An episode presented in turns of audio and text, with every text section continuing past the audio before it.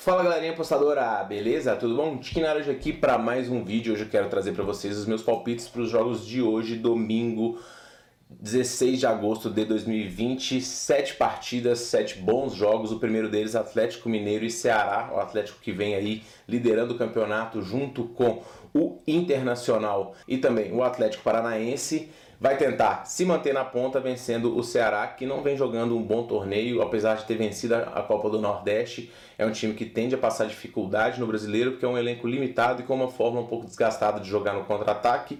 Eu não acredito que esse time vai conseguir segurar a intensidade do Atlético. O Atlético amassou e virou contra o Corinthians em 9 minutos, mas foi, um, de certa forma, um domínio, mesmo tendo perdendo por 2 a 0 Foram 40 chutes do Atlético contra 8 do Corinthians. Então, assim, a intensidade que o São Paulo consegue fazer o time jogar é, de certa forma, impressionante. E apostar contra o Atlético hoje é um pouco complicado, porque é o time que vem apresentando o melhor futebol para mim no campeonato, junto com o Inter.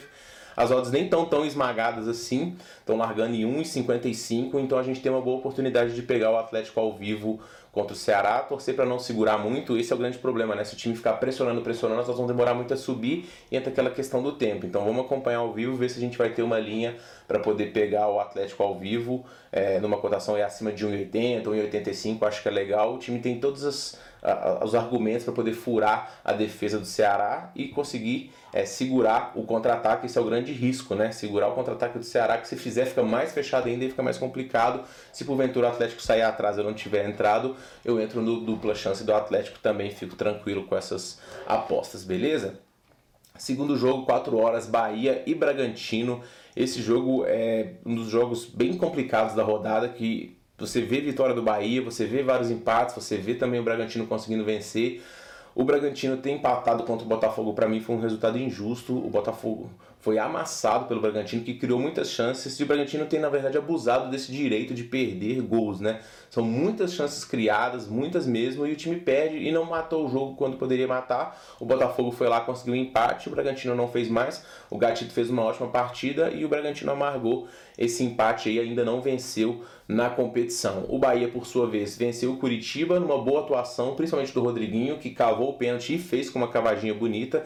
Jogou num 4-1, 4-1. Então ele vai repetir essa fórmula hoje, o Rodriguinho de falso 9, né? Já que o Gilberto, embora esteja recuperado, ainda não está em 100% fisicamente para poder atuar.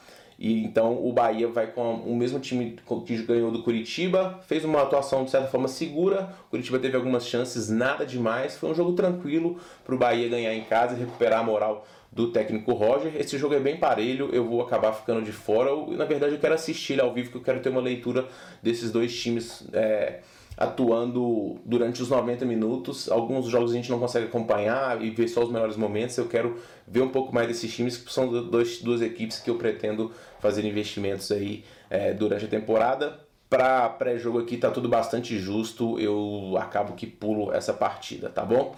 Vasco e São Paulo é um jogo que tem para mim um certo favoritismo do São Paulo, mas a cotação está um pouquinho baixa porque o Vasco ele é, teve bastante tempo para se preparar para o torneio, fez uma boa estreia contra o esporte, uma vitória bem segura. No segundo tempo o esporte teve algumas chances, mas depois que você está atrás, o Vasco meio que senta um pouquinho da vitória mesmo em cima e controla o jogo e acaba cedendo algumas oportunidades. Mas de certa forma foi uma vitória bem tranquila. Agora enfrenta o São Paulo, que jogou bem contra o Fortaleza, criou também as suas chances, quis entregar um gol como é prática do time do Diniz, mas bateu na mão, acho que foi do Oswaldo que fez o gol, e aí foi anulado. Então eu pegaria o São Paulo DNB se a cotação tivesse aí 1,80, 1,85, mas está 1,60, então está bem longe do que eu gostaria. Vai acabar que eu vou trazer para o live esse jogo também, que eu não devo fazer nada. Talvez eu entre no São Paulo, se o São Paulo sair atrás, ou às vezes no limite do gol. É um jogo que eu vou trazer para o ao vivo, porque pré as linhas também estão bastante justas para essa partida, tá ok? Fluminense Internacional, esse é um jogo que eu tenho uma entrada no Inter logo que abriu a 1,72 o Dronalbet. Eu acho essa minha melhor entrada para a rodada, porque o Inter é para mim o time que vem jogando junto com o Atlético o melhor futebol. O Inter dominou o Santos na imensa maioria do tempo, controla as ações, o estilo do Cudê para poder dominar partidas, independente de estar jogando fora ou em casa. Então o Inter se impõe e isso em jogos que estão sem torcida, né, faz com que a equipe melhor tecnicamente é, se imponha e tenda a prevalecer. O Fluminense tem problemas, novamente não tem o Fred, vai ter que ir com o Marcos Paulo. Esse ataque, como eu falei, não me encanta. A defesa tem as suas falhas. O Muriel faz grandes defesas muitas vezes porque os adversários criam muitas chances. Então acho que o Inter tem tudo para conseguir a vitória aqui ou pelo menos um empate. Eu acho bem difícil o Fluminense surpreender a equipe do Inter hoje, que como eu falei no começo, eu acho que vai brigar bem lá em cima. Tem chances aí até de título, vem jogando muito bem quando não pega o Grêmio, cabe ressaltar. Então essa aposta do Inter Draw Bet aqui eu gosto bastante, tá bom?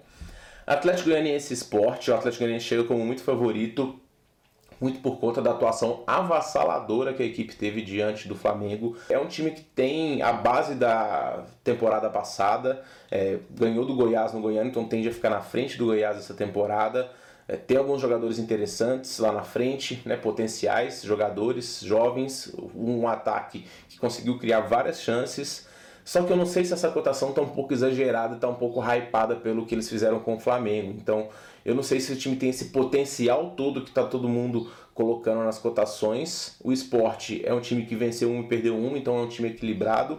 É, tecnicamente, eu acho que eles nem são tão. É, a disparidade não é tão grande. Então, eu quero ver um pouco mais desse Atlético Goianiense e também do esporte para poder tirar as minhas conclusões para as próximas rodadas. Achei as cotações é, um pouquinho exageradas, mas não o suficiente para poder comprar alguma coisa em um desses dois times. Eu vi muita gente pegando dupla chance do esporte, vi muita gente também comprando o Atlético Goianiense até o 0,25, mas eu vou ficar de fora.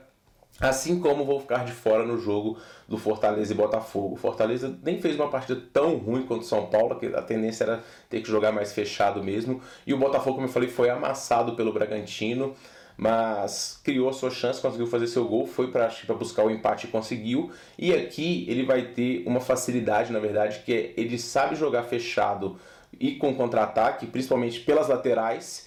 E o Fortaleza tomou muita bola nas costas do Atlético Paranaense, justamente nessas bolas esticadas nos laterais. Então é aqui que o Botafogo pode conseguir buscar aí o gol e eu não sei se o Fortaleza consegue virar. Ao mesmo tempo, para um time que foi tão dominado numa partida, é difícil a gente comprar o dupla chance. Eu cheguei a ver algumas pessoas pegando 0,75, eu acho que eu gosto desse 0,75 do Botafogo, mas a gente já não tem mais essa opção, então eu vou acabar recomendando que vocês pulem esse jogo também, porque o favoritismo do Fortaleza para mim é exagerado por conta desses erros defensivos que podem custar caro, mas também confiar no Botafogo não está muito fácil nessa temporada. A última partida do dia é Santos e Atlético Paranaense. Aqui eu vejo com ótimos olhos o dupla chance do Atlético Paranaense, que está 1,67. O Santos, como a gente tem visto durante a temporada, tem problemas, não venceu nenhum dos últimos seis jogos né? contra o Inter. Foi dominado, teve gols anulados, mas bem anulados e de certa forma a atuação não foi boa, tanto é que o Cuca vai mexer e vai tirar o esquema de três zagueiros para voltar no 4-4-2. O grande problema é que o Santos peca muito na defesa, nas bolas aéreas, o meio-campo é, não ganha, não cria muito, né?